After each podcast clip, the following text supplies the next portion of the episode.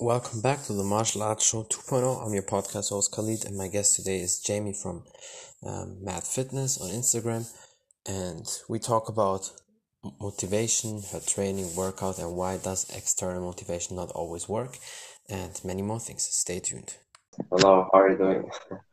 Everything's good. Hey, how are you? Perfect. I appreciate you for taking time again. It's already our third podcast we did, or we do now. So that's that's crazy how time flies. Yeah, and this time I made sure my phone was was uh, charged a little bit better. Hey. Yeah. Well, I mean, you're at home, so you can always jump and charge. So that shouldn't be the biggest issue. But uh, yeah, it's it's crazy. Like our first podcast, we did it last year in September, and now we have already three podcasts together. So it's awesome.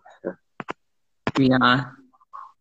And uh, yeah, just say we can start. I mean, at this point, the people know you anyway. Um, but uh, today, some topics I think is very important. You also talked about that a little bit when you're always on the road and in your car and doing these live videos, like motivation and you know being on track with everything you do, whether it's training, you know, nutrition, when you work a lot, when you have tight schedule. But motivation is a thing like it seems like everybody is seeking for that, or most people, and they always want from outside. But for me, it's very important. It has to come from inside. It has to come from you, because that outside motivation, that's for the people who go to these big seminars where people cheer you on, and then they're pumped up, and then they have a motivation for the weekend, and then Monday they get back to work, and it's all gone. So that's why you have to find your deep, wide, a big uh, purpose. So how is that for you? What do you think about motivation? Yeah, I think I don't know. Tra- like with training, for example, motivation has never been a big issue for me. Um, when sometimes I feel super excited to go to the gym, sometimes Mhm. I don't, but I do it anyway because if you've not got Yeah. motivation, then you've got you got to have the discipline because that's what the plan is. So you got to stick Yeah. to the plan. Um, but I think that's where the most people go wrong that they don't make a plan um, Yeah. to be able to stick to it um, because they've not. We we either move from from pleasure or from pain. So we either want something so much that it Mhm. makes us motivated to do it, or we're in so much pain that it makes us motivated to do it. And until you've hit one of those extremes, it's really hard to find your why. And and like you said, that that's what internal motivation is. It's it's having a why that no matter how bad things are, no matter how busy you are, no matter how much stuff hurts, that that why is what you go back to every time. And I don't know, I, without without this becoming uh, some deep social kind of podcast, um, No, we can definitely do that. No problem. it's one of the problems with society nowadays because it's too easy to just give up and it's too easy to just make excuses and Mhm. there's no there's no accountability and there's no consequence. And and people don't seem capable of holding themselves to that accountability or giving themselves consequences. And especially with the addition of, of social media and don't get me wrong i know you and i are both quite active on social media but ultimately i don't need to document every single thing that i do and True. every single training session for it to count or it to validate or Yeah. anything like that. Um, the stuff that I share is more to show other people, especially especially females um, that are a bit scared of, of weight training, um, especially mums that have Yeah. full of excuses. Um, that if I can if if I can do it, then somebody else can do it. And if I can lift heavy weights, then the next girl can lift heavy weights and she's not going to become some 200 kilo bodybuilder like in one session, which people seem to think is going to happen. Um, but yeah, it, it comes down to finding your why and Mhm. um, you know, there's a lot of there's a lot of people out there that put podcasts out to kind of help with with pushing you in that direction.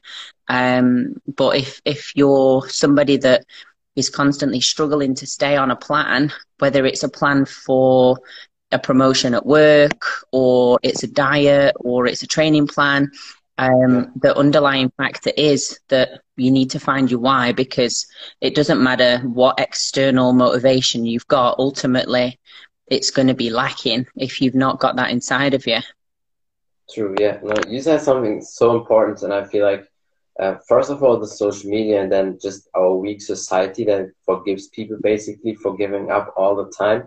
And for me, there's a difference when you give up something where you know it's not worth it and you will never reach that level. So for example, if somebody's just very short and wants to be a basketball player, uh, at one point when they give it up, that's understandable. But with these easy things, so like, because when you can't get your health in control, like nutrition and training, how can you control the more difficult things in life? So that's always the basic, even though for people might sound, oh, that's the easiest thing. There are other things, you know, it's way harder. No, that's definitely the easiest thing. If you can't control the nutrition, because we have to eat every day anyway. So that's why for me it's important to control that. Your health should be priority number one. And our society is at a point like where everything, when something happens, they, they you know talk it nice and they say, oh, it's okay, it's no problem. Everybody fails, and that's like for me big red flag. I hate that when people always know pull you down to their low level, and I don't like it. it it's okay to to fail and then you know get up and try again and try different things, but not to pity everybody and say, oh, it's no problem, just be a loser. So I, I don't like that.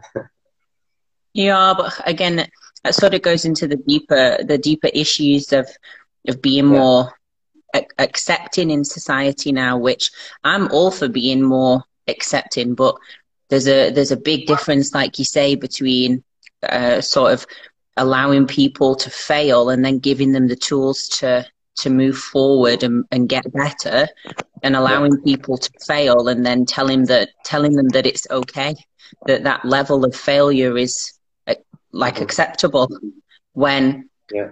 don't get me wrong the you each individual's level is defined by themselves and i think that's a that's a key point that a lot of people miss when they listen to people like you and i discuss these topics that it's not about being as good as the next person. It's yeah. about doing the best that you can do and achieving your potential. And for some people, that might be running a kilometer in 10 minutes. And for some people, that might be running a kilometer in three minutes. Yeah. And neither one is better than the other. It's just about true, doing yeah. the best that you can yeah. do. And for you to feel that as well, to feel I, I'm, I'm quite scared for for my daughter um, as a parent that she won't feel a sense of pride and of accomplishment because she isn't tested or put under trials the same way that that my, my generation was yeah. because failure wasn't as acceptable and competition and sport and things like that was was encouraged yeah. um, yeah. and it's it's trickling down and affecting society in a massive way. Um, I mean, making sport not compulsory in schools now and all that kind of stuff. And then everybody wants to complain about where the world is going to. And that's yeah. where we're going wrong. Exactly. No, that's so true. And that's there it starts. And it starts with the kids, whether it's kindergarten or in school, when they already make it like these bullshit, uh, you know, part- participation trophies or like just, you know, they, there's a paper and it says, okay, winner, although you didn't do anything. And it's like what I don't like. So there's no, there shouldn't be trophy for place number nine or 10. So it's like only the first three get something and the rest they have to earn it. And that's, you know, where it starts and always the easy way out. And that's why so many people, it's whether it's relationship and all sorts of aspects. As soon as something gets hard, they jump onto the next thing that's either easier or when they know okay they can handle it. And then they never finish anything. Always jump from that point to this point to the next try the next job and all these things. And yeah for me it's definitely wrong. I mean everybody uh, can do whatever they want but then definitely don't complain if it's not working. Yeah no i i, I really like especially in my job there's so much so much complaints um, yeah. that stuff isn't working. But um, I've kind of had this thing before where the amount of clients that will come to me or people that will come and ask for my opinion or my advice and I mean, I've studied for years. I've got years of experience. They come and give me money and ask me what they should do. Yeah. And then they still think they know better and do what they want to do anyway. And it's just, it blows my mind.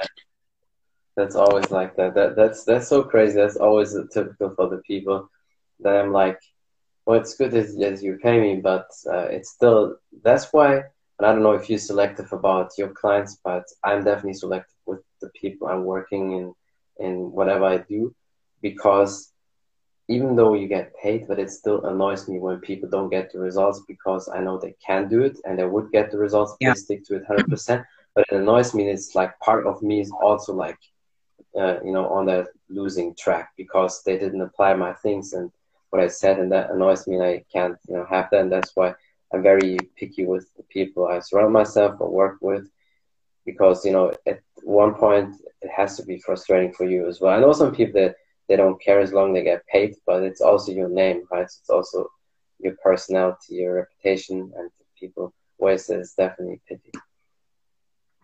Yeah, look, um, I've got to say, I think any person in business, if they're doing the same business, obviously goes through those stages of progression.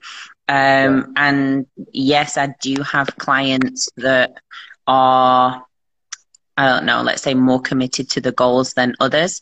Um, but one of my strengths, which is also to my detriment, is recognizing potential in people and believing believing the best in them all the time. So I think what's changed with me over the years of me doing this job is mm-hmm. my my patience and my tolerance yeah. for bullshit. Um, because you know, ultimately, I have to accept that not all of my clients will do the right thing, even though it is the right thing, and even if they admit that it is the right thing, it still doesn't mean that they're going to do it. And mm-hmm. actually, that's I have to be okay with that. And not to sound derogatory, but stupid people don't know they're stupid.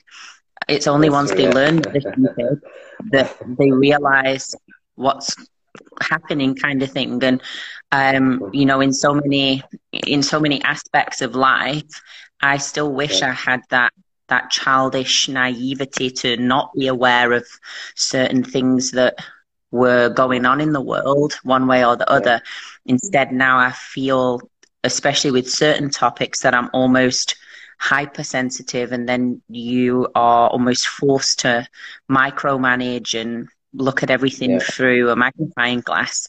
So, you know, once I sort of understood that, then I realized that, you know, each person will take a little bit of my energy and I just have to control yeah. how much of that energy that I give to a person. So I kind of have a, a, a, sort of saying with my clients that they will get out of me what they put into themselves. And yeah. that doesn't really matter how much a person is paying me. If they are going over and above and doing every single thing that I say and working their arse off, then I will go out of my way to match that effort um, and support them. But on the flip side, someone could be my best paying client, and if they're not putting the effort in, they won't get that same that same yeah. level of energy for me. Because, like you say, yeah. you you have to be selective one way or the other, and and for me, it's not a financial thing. It's about yeah. protecting my protecting my energy and who I I give that out to because we've only got so much energy for people in in a day and sometimes I think that was a big mistake of mine that I used to give out far too much energy and then I wouldn't have anything left for myself or for the people that I love. So I, I suppose from a few years ago, I've grown from there.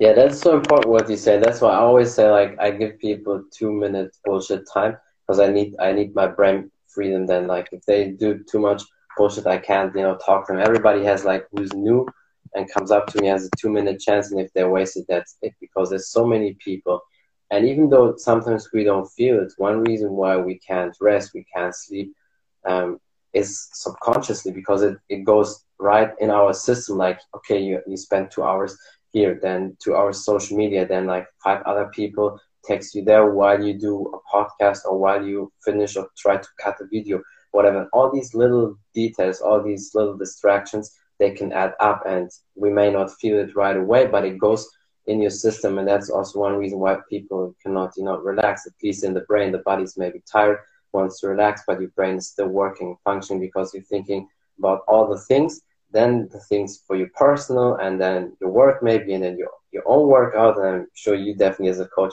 um, had to deal with that and that's something was for me like okay no um, i can't give people too much time because that's one thing it's very common with coaches especially when clients basically all, all, all the people in the gym uh, try to interfere in your workouts because you know, when you work out you want to work out but then they suddenly come hey can you show me this and, and ask you and all that. So that's why there's a fine line to deal with that. I've got to say, I've got to say that's not something that's a problem for me. Um, really? I, I seem, I seem to have, uh, uh, have unintentionally, yeah, I'm very glad it happened. I need to, I, I seem to unintentionally got this persona that I'm very unapproachable. Um, so people don't tend to talk to me, but I kind of like it that way. Um, but I don't uh, train people from the gym that I train in. Um, okay, I try and have that change in environment. Um, so I've yeah. got my own private studio, and that's where I work from. But I still train at the commercial gym. Um, but mm-hmm. when I walk in the gym, I've got my headphones in, and yeah. you know I'll give a sort of expression greeting or a wave, but I'm not there to have a conversation. The majority of the time, I've got sort of 60 yeah. minutes or 90 minutes to smash the session, get finished, get out, and then I'm I've got to get back to work or I've got to pick yeah. Faith up from school, my daughter, or um, something along those lines. It's not a I don't go to the gym to socialize. Yeah, no, same same here. That's what I say all the time. And sometimes, especially when you go like I I call these gyms lifestyle gyms or the casual gyms, where these people like to drink coffee and stay there two more hours and talk I'm like, as soon as I come in, I say hello maybe to the people, just wave, and then go in. And people always say like I, it's like almost I blitz out. I have that look like this, and nobody disturbs me because that I, like I did that from early. Yeah, because you can. Because hundred percent. Yeah, that that's how you have to do. Because from as soon as you start giving people that time, even though they don't mean it in a bad way, then it's that's it for you. And most people they're having a hard time once they did that mistake to say, oh, sorry, I have to work, I have to keep going. Then they like in that bad habit talking 10 minutes until they do the next bicep set or whatever. And so that's why from early on, dial in. And maybe it's from martial arts because in martial arts, you don't have the breaks. Like when you weight lift, you could, if you want, like take five minutes, seven minutes, whatever as a break. In martial arts, we just have one minute break after each round and you have the gloves normally on. And so there's not phone time or so while was lifting. Like people, they they stop the set, they sit on the you know machine and text and all that, and so that's why maybe it's my system. But I think it's it's perfect for me. Nobody annoys you. Mm-hmm. it seems like for you it's also perfect. So like that's probably yeah. the head kick or so. Flexibility is not point. I've, I've I've seen your videos. I wish I had that time, like you say, that there is a there's a, a kawaii in our in our local Virgin Active gym here, um, and I often see people sort of sitting there for an hour or two, like you say, chatting after the training. I'm like, yeah. I don't know what lives yeah. these people live because I couldn't go train for like 90 minutes, shower, then still go and sit there for a couple of hours, even on a weekend. I just don't have that kind of free time. So yeah. True, and even even if the because time is priority, I could make the time up, but I'm like this. If I'm very honest, all these people around are just bullshit. People talking about weird shit and like certain dreams they have and stuff they want to do what they never do, and it's like I can't I can't be around with these people. As hard as it sounds, I know people call me all the time blunt, but I'm okay with that. You then at least you get my true opinion. It's better than when I say, "Oh, you're so nice," and then behind your back, I I, I tell people how shit that person are. So, so, so that's why. it's, yeah, it's no, it definitely is though. Like you say, the the the bullshit brigade, if you will. You need that definitely, yeah. But maybe you also give the people the expression in the face that, like, when they annoy you, you're ready to kick them in the head. Because I see you do your stretching mobility as well. Like, so it gets better. Know I don't know about like kicking someone in the head, but I've got to say, um, I really do sort of wear my emotions on my sleeve. Um, I don't think I don't think I'm ever rude to somebody, even if I don't particularly like them. Um, I'll never be rude to someone. I, I just think that's the way I was brought yeah. up. But you can certainly tell if I like you or I don't like you. Yeah. um, the, by the way that by the way that I am, and that's the other reason. Like I have to keep myself to myself because sometimes I'll catch myself, especially in the gym, yeah. with people that are inventing exercises, and I find myself like just looking like I can't even work out what they're trying to do. And I'm yeah. trying to not be judgy, but I'm like, that isn't even an exercise. But I've learned, I've learned myself, um, the, the, taught myself the hard way, hard way by yeah. trying to help people. Um, when I've seen that they're doing something wrong, like especially if it's something that's quite dangerous. Um, mm-hmm. but the, uh, the, the sort of how that was received, um, yeah it was almost like thrown in my face as if like how dare i try and correct them like i know better and i'm like well actually i do know better because this is my job so go ahead and squat yeah. and break your knees and enjoy that for the rest of your life yeah no I, i'm the same here whether it's when i see like like you said people doing certain exercise in the gym or whether it's with martial arts sometimes even worse what people do there when they do weird stretching exercise and I'm like okay yeah break your legs or you know till you grind for three years. That's some people don't want to listen. They need to feel the hard way, and yeah, that's it. But uh, you know, that's also one reason why you're so successful. You definitely separate yourself from the pack because you know of your discipline, how you structure everything. And would you say you um, got that from from your UK years? If you would have you know grown up in South Africa, you feel like it would be maybe different? Because we in Europe, obviously, we have we are sometimes forced to have that discipline, although still a lot of people don't have it outside the work. But I notice with a lot of people when they grow up like France, UK, Germany or so, and then go to other countries, they still have that discipline. Mm, I've got to say, it's definitely a lot more laid back in South Africa. And mm-hmm. specifically the town that I'm living in um, yeah. is much more of like a holiday town. So it is more laid back here. Um, but I don't think it's so much the coming from the UK. It's more like my army cadets background and having that as mm-hmm. uh, as I grew up from being sort of 12 years old. Yeah. So having to manage my my own time and my personal care and um, just the old school kind of like if you do well and you try hard and you follow the rules, you get rewarded. So that, that support and encouragement in a controlled environment um, consistently encouraged me to go to be better and then be rewarded for that and then be better again and then be rewarded for that. And especially yeah. as a female in that environment, obviously usually being so male dominant for for me to get recognized um, and for me to like stand out and feel special was was an awesome thing for me as as a kid um mm-hmm. and i i just felt i suppose a lot of security from that and yeah. that's that's carried through with me like later in life and not understanding why I, I don't understand why somebody would choose to be shit like there's, there's no nice yeah. i know like it's so, so blunt but you know I, I genuinely believe every morning we wake up and you've got a, a, a choice to be a good human being or be a rubbish human being. You know, that doesn't mean that your day is going to go perfect, but yeah. anyone anyone that knows me, especially like my clients that are going to listen to this and stuff around here, like it's actually a running joke. Like for me, mm-hmm. my life is like the Truman Show. Like one of these days, I genuinely think something like that is going to be overturned, underturned. Like that's really what's been happening the entire time. Because the kind of stuff that happens in my life on a daily basis is it's just not normal. Um, okay, and I don't think, I don't think anybody I don't think anybody else would be able to sort of deal with the stuff that gets thrown at them and still like laugh about it and yeah. have a smile. And uh, yeah. yeah. I enjoy sharing with my clients in the studio. Mm-hmm. Like if something's gone on in my day or something like that, um, because then it kind of makes them feel like their life isn't as bad as they thought it was yeah. before they got there.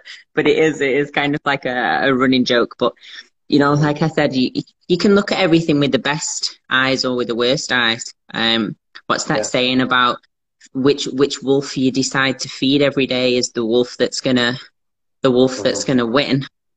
And maybe yeah. some people will think it's quite um, childish or naive or whatever, but mm-hmm. that's just how I that's how I choose yeah. to live my life, and I try and keep anything that affects that in a negative way um, yeah. to one side. I mean, obviously, current um, current affairs with COVID and and such forth. Mm-hmm. Um, I've not been really following what's going on. Um, yeah. I don't watch the news. Um, when when yeah, when our president addresses us um, here, it's called a family meeting, and I just wait to find out what the new rules are, what level of lockdown we are. But I'm not going to sit there and listen to all of the nonsense and the negativity that that goes with it. I just kind of close my eyes to that. Um, I, I don't see the point. And I'm kind of like that with a lot of negative things and negative people um, yeah. in my life because there's, I've got no place for, for that negative vibe driving me, driving me down. No, that's that's so important, and that that's why I like you because you're so different from a lot of people. And you you can deal with these all the things throwing at you because you're an extraordinary lady. That's why I can tell you that honestly because if not, you wouldn't be able to deal with that. And I know I get sometimes a lot of shit when, uh, for when I say like just most average people they can't deal with with the hard stuff, and that's true. And there's nothing wrong when somebody wants to be average and have that typical life, like everybody driving in the morning to work, sitting in the office eight hours, come back, watch three hours Netflix, and maybe one hour grocery shopping or whatever, and then like in the hamster from Monday to Friday the same, and Saturday and Sunday they do some you know, bullshit stuff and waiting for the four weeks of vacation. And so if somebody's happy with that, good for them. But I just know a lot of people are not and they don't have discipline or they're too fearful to jump out and do something new. And that's also why structure is very important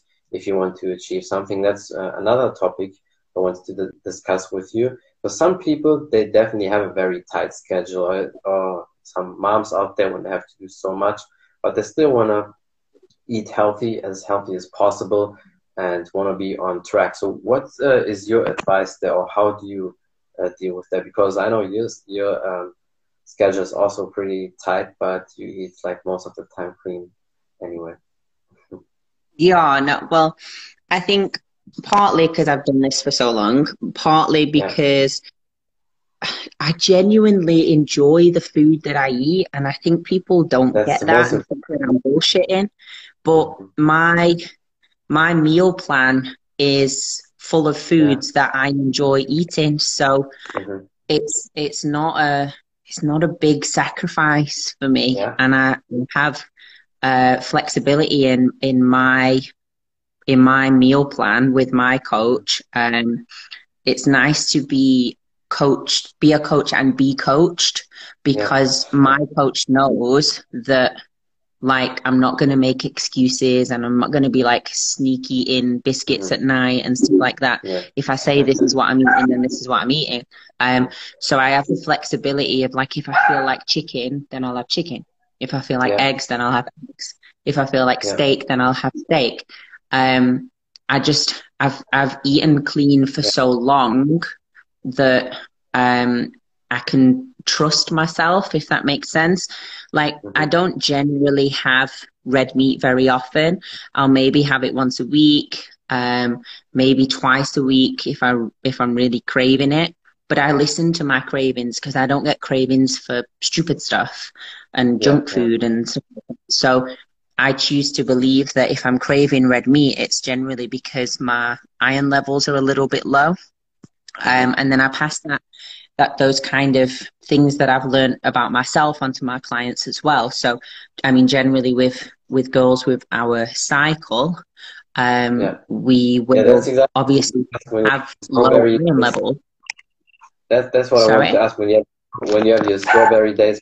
Basically, do you cheat a lot, or, or it's still as clean as possible? No, I don't really. I don't really get cravings um, when I'm on my cycle. Um, if anything, I'll have I crave like a cider the night before I start or something like that every now and again. Um, but I also think it's again, it's with a mindset thing, and if you are sort of doing this as a way of life, because you would only really have cravings for something yeah if mm-hmm. you are sacrificing and restricting a load of ingredients from your diet. Yeah. Um, and, and I'm, I don't do that. I choose what I want to eat every day and I eat it. So yeah. it's, it's, it's not, rest- it's not restricted like that. I mean, don't get me wrong. I'm, I'm not trying to tell somebody who's, who's fresh into dieting and some weight loss program that, you know, it comes overnight. It doesn't. I've been doing this for I've been doing this for years. Um, and gradually I've found what things I like and what things mm-hmm. work for my body and yeah. what things affect my digestion. So, I mean, that's the thing with red meat. I like a, a big fat steak as much as the next person does, but it's it's not something that I want to have for yeah lunch when I'm still going to go train in the afternoon and feel like your stomach basically when you eat that for training. Yeah, no, it's it's very heavy. I can't even have like sushi a sushi lunch because yeah, then yeah. the the the carbs from the white rice I'll almost have like a high, like I've had sugar, mm. and then I want a nap in the afternoon. So I can't yeah. even have like a sushi lunch in, in a working week. I can only have sushi yeah. at night when I'm going to go to sleep because that high volume of, of white rice, for some reason, within an hour of eating it, I just want a nap. So, yeah, yeah. But you, no, you only you learn those things. True. No, that, that's mm-hmm. so important. You said two very important things. First of all, and I don't understand still to this day why so many people have these diet plans, whether it's food, what they don't like. Very simple examples. Let's say somebody has you know sweet potatoes sweet potatoes in their diet, but they don't like it, but they like maybe you know beans. So then don't eat the sweet potatoes, but eat the beans, for example. So that's just a little advice. I know many people don't like you know the typical milk products all the fitness people eat, like the specific cheese and quark and stuff like that, and substitute it and and eat something you enjoy because if you enjoy, it, you can eat it all the time. And the other thing is also knowing your body, like you said, because and it's everybody's different. For me, it's like when I eat like six or seven p.m. You know, big plate of rice or noodles with something, uh, it's hard for me to to sleep. So um, I can eat it, but it's that it's not the best way. In the long term, that wouldn't be healthy for your guts. And so that's why everybody, and you said, for example, for you, it's hard to eat sushi before you would work out or during the day. For me, it's uh, pretty easy. So you see, everybody's different, and that's why you have to, you have to find out what's good for you. Maybe it depends how much sushi you eat, because I want to eat sushi until I can't fit any more sushi in my mouth, kind of thing. So I, I have like a little food coma afterwards because I eat so much sushi when I eat it. So maybe it's the well, volume as well that matters. That, that could be true. That, that could be true for sure because um, that's, that's, definitely. I put on my story last night because Go on. No, no.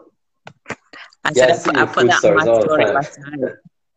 I had yeah. I had sushi last night, and they they sent me uh, two lots of chopsticks, and I'm like, "What's the second lot of chopsticks for?" Like, this is only enough sushi for one person, not enough sushi for two people. Crazy. well, when somebody works out like you, uh, you can eat that much, and that reminds me of the story when I had uh, Jon Jon Park on the you know the bodybuilder I sent you. So the, um, his dad, Reg Park, the uh, Arnold's idol, he was eating and he was very heavy at that time. Like he and Steve Reeves, they were the first big bodybuilders before Arnold came on stage, and it was the pre-steroid era. And they were all wondering why he was strong and so big, and but he was eating a lot. But the reason why he could eat a lot like a machine because his training was crazy. And I know that from martial arts, when you train like aggressively, maybe have two sessions a day, your stomach feels like it's it's a big empty hole. And if some you know you know um, animal will be there, you could eat it right away because that, that amount of hunger you have. And that's why I definitely can understand you can eat so much because the workouts you have, you need to put it in. That's that's no surprise. Yeah, no, definitely. People are scared. Yeah. People are scared to eat. Hey, there's a lot eat, of girls, yeah. especially, that are scared to eat. But. Even guys, like I often on my my Instagram stories have people wanting to gain weight, and I say you need to eat more, and they they yeah. say no, but I'm eating a lot, and you know, a mm-hmm. lot of people, like we were saying before about making excuses. Now, people don't want to sit and actually write down a food diary of what they're eating because once they've at least got to that stage because then I can help them first of all because I need some kind of quantitative data to be able to point someone in the right direction. And I have a lot of my clients asking, you know, how many calories am, am I on? Like it doesn't matter. It, and and people like, yeah. oh, as a coach, you can't say calories don't matter. And I'm like, it doesn't matter because you know everything actually is a bit of guesswork because even if you're wearing a fitness watch the whole day, it might tell you you've done 10,000 steps when really you've done 12,000. Yeah. But that 10,000 is accurate to you and to yourself kind of thing.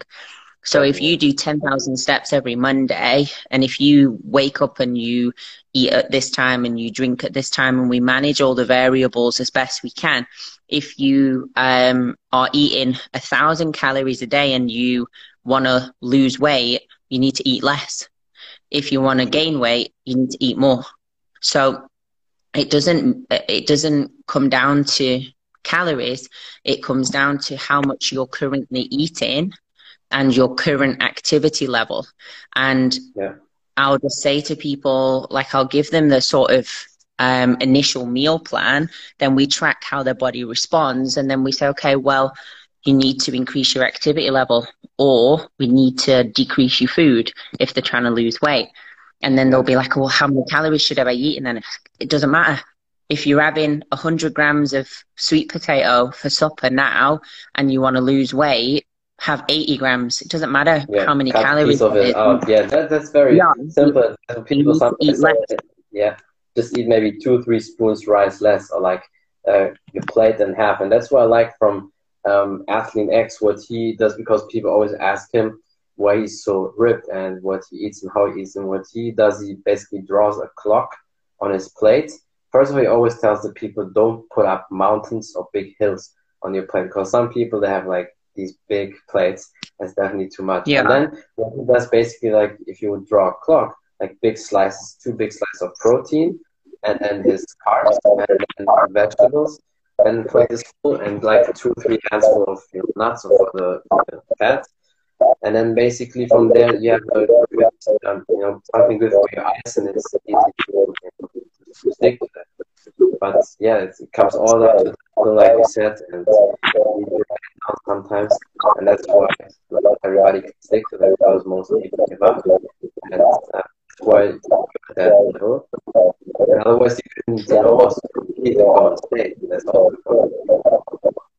Yeah, but look, it's the same for anybody's goals, and uh, yet again, it goes full circle back to what we were just saying about, you know, today's society and people making excuses. Um, you know, people are trying to make it so much more complicated than it needs to be.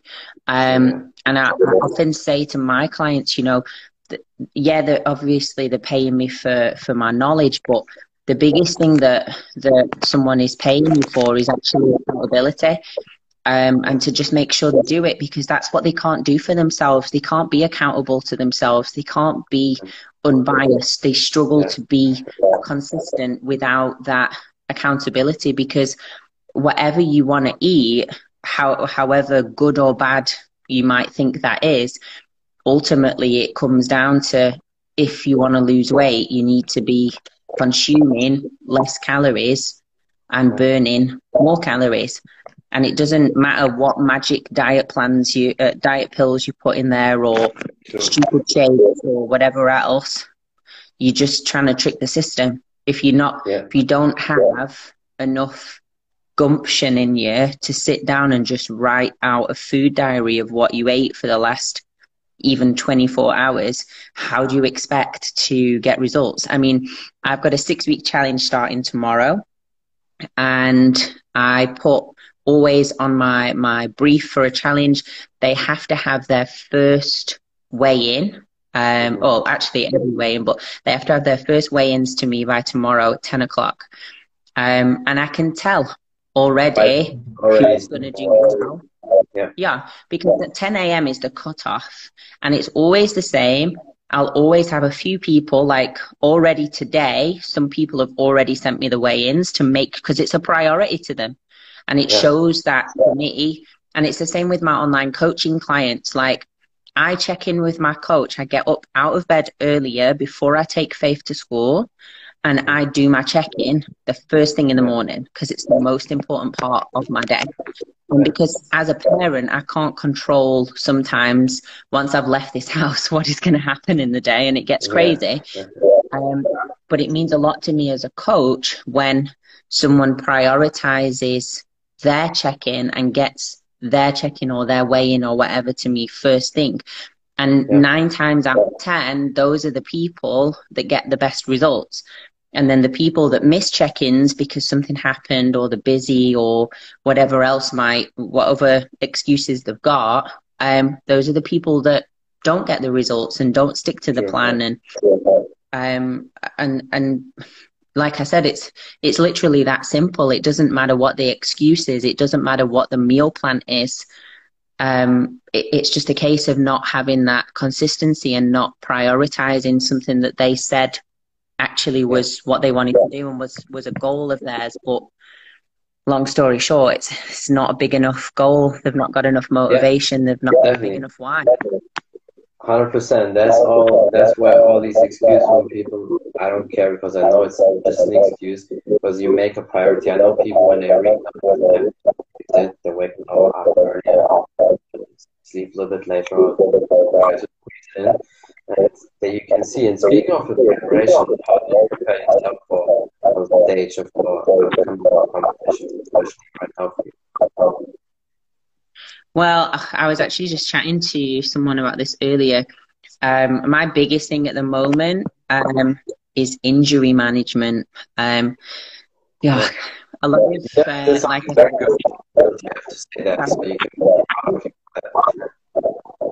Huh? Said you definitely did something good in terms of injury management with mobility, stretching, so you can be proud of that for sure. that Yeah, well, I don't know. We, we've each got our strengths and weaknesses, hey? Um, I, I've ignored little injuries from years ago, which have now become bigger issues. Um, which is now restricting my training. Um, and I'm, I'm working on those issues. I'm not um, I'm not ignoring them. I've, I'm seeing a, a bio every week and a chiro and yeah. I, you know I do the hot yoga, and there's a girl that I see for sports massage, and um, I one, often say to the massage last time. Yeah, yeah. Um, I see that girl every week. That's like the highlight of my week. Um, but yeah, with um, with training like this, people don't understand. You've got to recover as hard as you've got to as you want to train and you know once you've in my opinion gone over that two to three sessions a week stage any more training volume than that and you're actually training like an athlete and you don't need to be at an elite level to still be classed as training like an athlete True, yeah. and if you train four five six days a week whether it's single sessions or double sessions, then you need to be recovering and prioritizing your recovery like an athlete does. So you need to be stretching, sports massage, glutamine, Epsom salt baths, all of those little tricks. And uh, myself, as much as uh, the next person, when you're younger and you think you're invincible, didn't do all those things as much as I should have done. And yeah. partly because I pushed myself pretty hard. Um, I've pushed myself through pain barriers and caused issues, and now I'm paying for that. So when I give people advice, it's usually because I've already messed it up and I've learned the hard way and nobody wants to listen. Um, so yeah, my biggest issue. seems still to be fine so far, so you didn't mess up too much. no, no. The the thing is, I want to still. I'm. I feel like I'm maintaining at yeah. the moment, and that I'm not able to progress at the rate that I would yeah. want to progress. Um, because if I obviously with weights training, um, we're looking at principles of progressive overload. Yeah, and as soon as I overload the one area, especially like around my shoulder or my hip where I'm having my issues. Um, so do you feel like then, you're tight there yeah, shoulders like a little bit for me the the biomechanics are off so um, with my shoulder for example i about seven years ago had a, a, a thumb tendonitis, which I ignored because I was mm-hmm. prepping for a show. And then that turned into a wrist issue, which I ignored, which turned into an elbow issue, which I ignored, which mm-hmm. turned into a shoulder issue. And then when I did the CrossFit Games a few years ago and I was doing bar muscle ups, I managed to like chicken wing a muscle up and pull something in my the back of my shoulder and into my trap. Um, and since then, basically my upper trap wants to make like it's a shoulder and my shoulder wants to not do anything. So yeah. now I'm having to teach my entire scapula how to be a shoulder again, which yeah. is why I'm seeing the bio. Um, and obviously, like I am stretching, but it's like relearning movements again. Yeah, so it, and because I've taken such a long time to mess it up, um, it's going to take just as long to sort of correct it. And especially because I'm not willing to um, stop my training and just do rehab. Um, yeah. Partly because I want to compete, but partly because of my mental health. Like I will just yeah. lose it if I have to. Yeah, and also what a lot of people need to understand. We, I mean, we did anyway. Pretty I'm long. hoping it's fine now. Yeah, no, it seems to be fine. Uh, yeah, what I was saying is like with the injuries, that it's proven these days, not working out is definitely not the right way because you need that blood flow in your system. And if there's, unless you, your whole body's messed up or something is broken, but there's always a way to work around and that's that's the best and the fast way to recover. But a lot of people, what their problem is, they when they go just to the physical therapist, they think that one or two hours is enough, and you need to do the homework. Obviously, you still need to do certain exercises at home. And, mm-hmm. But if you do that, then it's working. I can definitely see a difference for you when you you know did the mobility and stretching, especially in that in the last uh, months uh, when you definitely improved a lot. So it's like just from looking at you, your hips, are more flexible and it seems to be a little bit easier for you so you can be proud of yourself.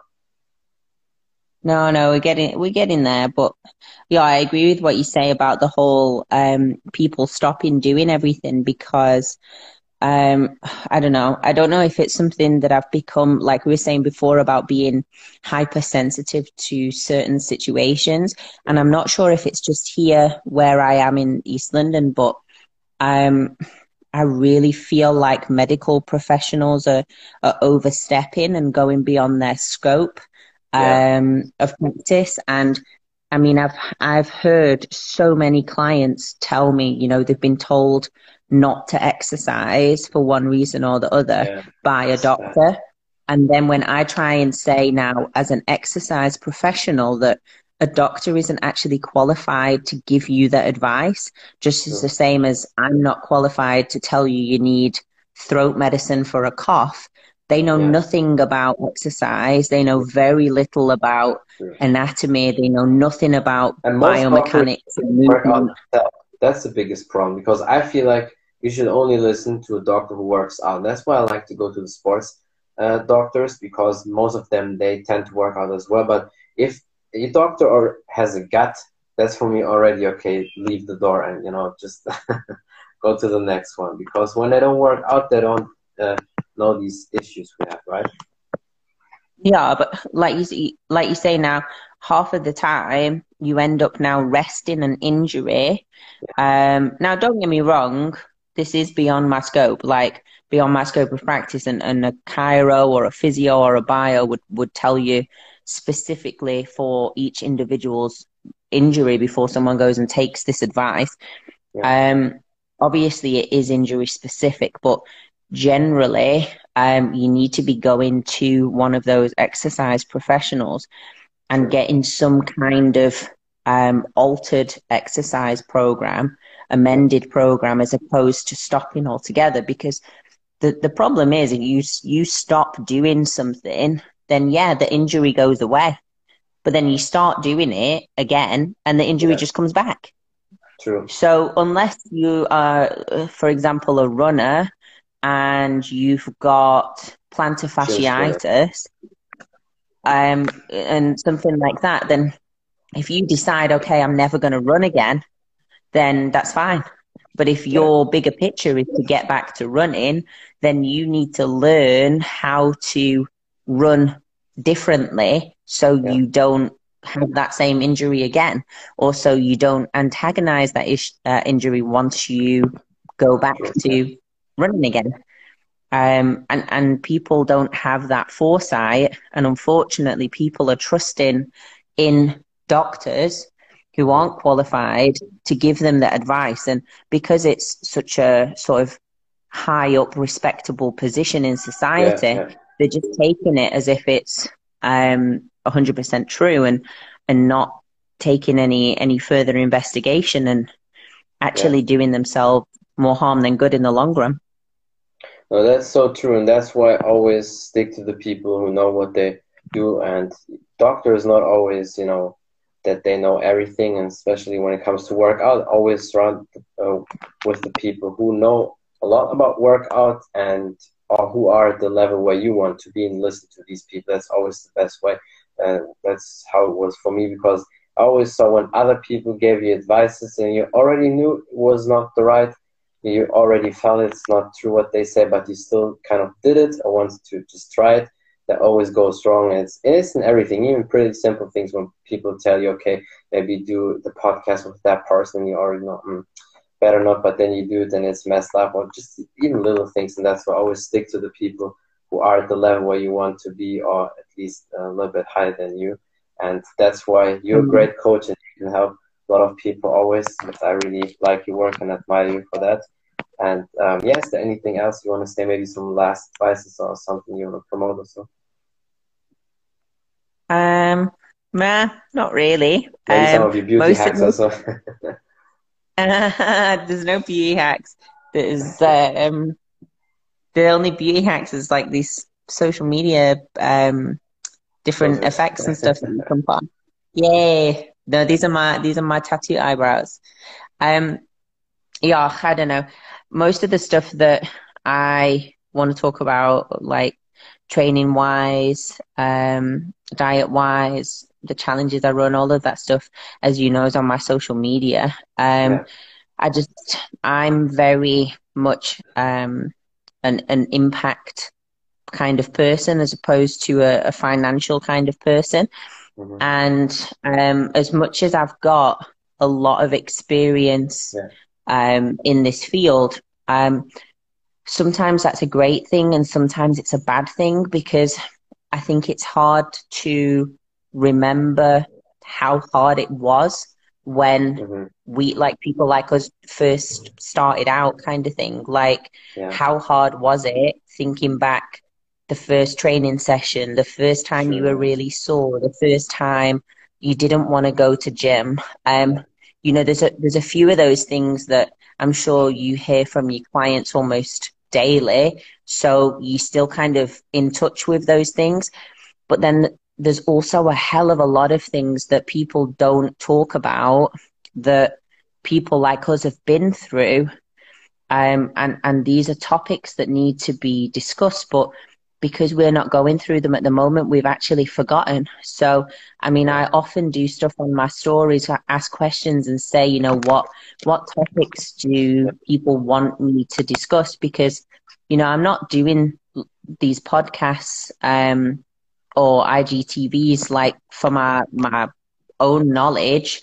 I'm doing it to try and help other people Yeah. and and make their health and fitness journey easier and make it Mhm. so that they can stick to it or find some like some hacks or see a different perspective or whatever. So, you know, that that's kind of all I would ever want to promote is just people to sort of engage or communicate those things to me more so that I can be more impactful and I can help more people get healthy.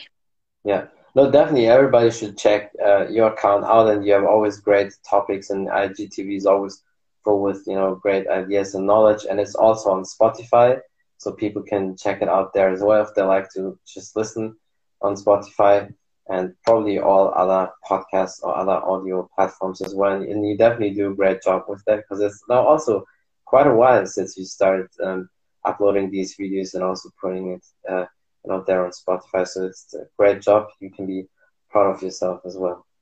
Yeah, I'm getting there. One of these days, when it is still on my to-do list, um, Yeah. I, I have one of my one of my friends who's like a tech guy who's helping me with some of the technology and social media, and he's busy uploading the backlog of podcasts that I've done Yeah. um, to Spotify. Um, and once I am on top of that, then I will start uh, Yeah. doing more. And like you and I have discussed before about there are quite a few people that I would like to interview myself, but um, it's just a case of of me Mhm. getting on top of my my admin, and I think we're up to I think I'm up to about sixty now, um, so nowhere near as many as you, um, Well, but it would definitely be nice. It Well, would be definitely nice definitely to good. put some more interviews in there. Yeah. No, hundred percent. I mean, whenever you're ready to do that, and if you need people, you can always text me and send you as much people as as you want. Um, I have now uh, 530, uh, Yeah. 38 episodes already out, but you know, I just did every day. It's when I started last year, January 6th. But you know, it's it's good. It's it's good. You, I mean, 60 episodes is already also good for you. So uh, just keep it up. And I think the rest will come in with the time. And people definitely enjoy your content. I, I see that. So don't think your your content is not on a high level. It's it's awesome. I like it a lot. And um, yeah, thank you so much for your time. And I definitely hope we can do it again soon. I always Yeah, no, you're getting there. I, I wish I Yeah, again. Yeah, Yeah, I think we get like a time limit or something here, and No, then no, the time limit It is that the time limit is gone with the podcast uh, with live streams now. You can go up to four hours now, so the one hour limit is is gone. So I think with the Corona time, so many people doing the talks and live, so you can if you want talk up to four hours now. no, I think it's my time with my Wi-Fi. Get is what's the Oh, problem. Okay. It only wants, it only wants to like be Wi-Fi for so long, and then the signal goes Mm. or something. Okay. Well, I mean, we we wrapped it up anyway a lot, so definitely, um, yeah, like I said, keep it up with everything you do. It's awesome. You have always great content, and one day you will also get to 500 or 1,000 episodes. I'm pretty sure. And uh, yeah, I'm always Yeah, happy to one, talk to you. one again. day far from now. Far from now. Oh, definitely. It will it will happen quicker than you think, maybe. And uh, yeah, so thank you so much for your time, and I hope to see you soon again. Okay, go well. Have a good evening. Bye. That's it from the Martial Arts Show 2.0. I'm your podcast host Khalid, and my guest today was Jaime from Jaime's Fitness, Mad Fitness here on Instagram, and we talked about her training recently, you know, food prep, and many more things. But most important, why does external motivation not always work, and many more things. Thank you for watching. Thank you for listening. Don't forget to follow her on Instagram. Check out her videos. Her content is amazing. And if you want to know more about the podcast on all available podcast platforms such as Spotify and iTunes, just type in the Martial Arts Show 2.0 and you will find it. Thank you for the support. Until next time, bye everybody.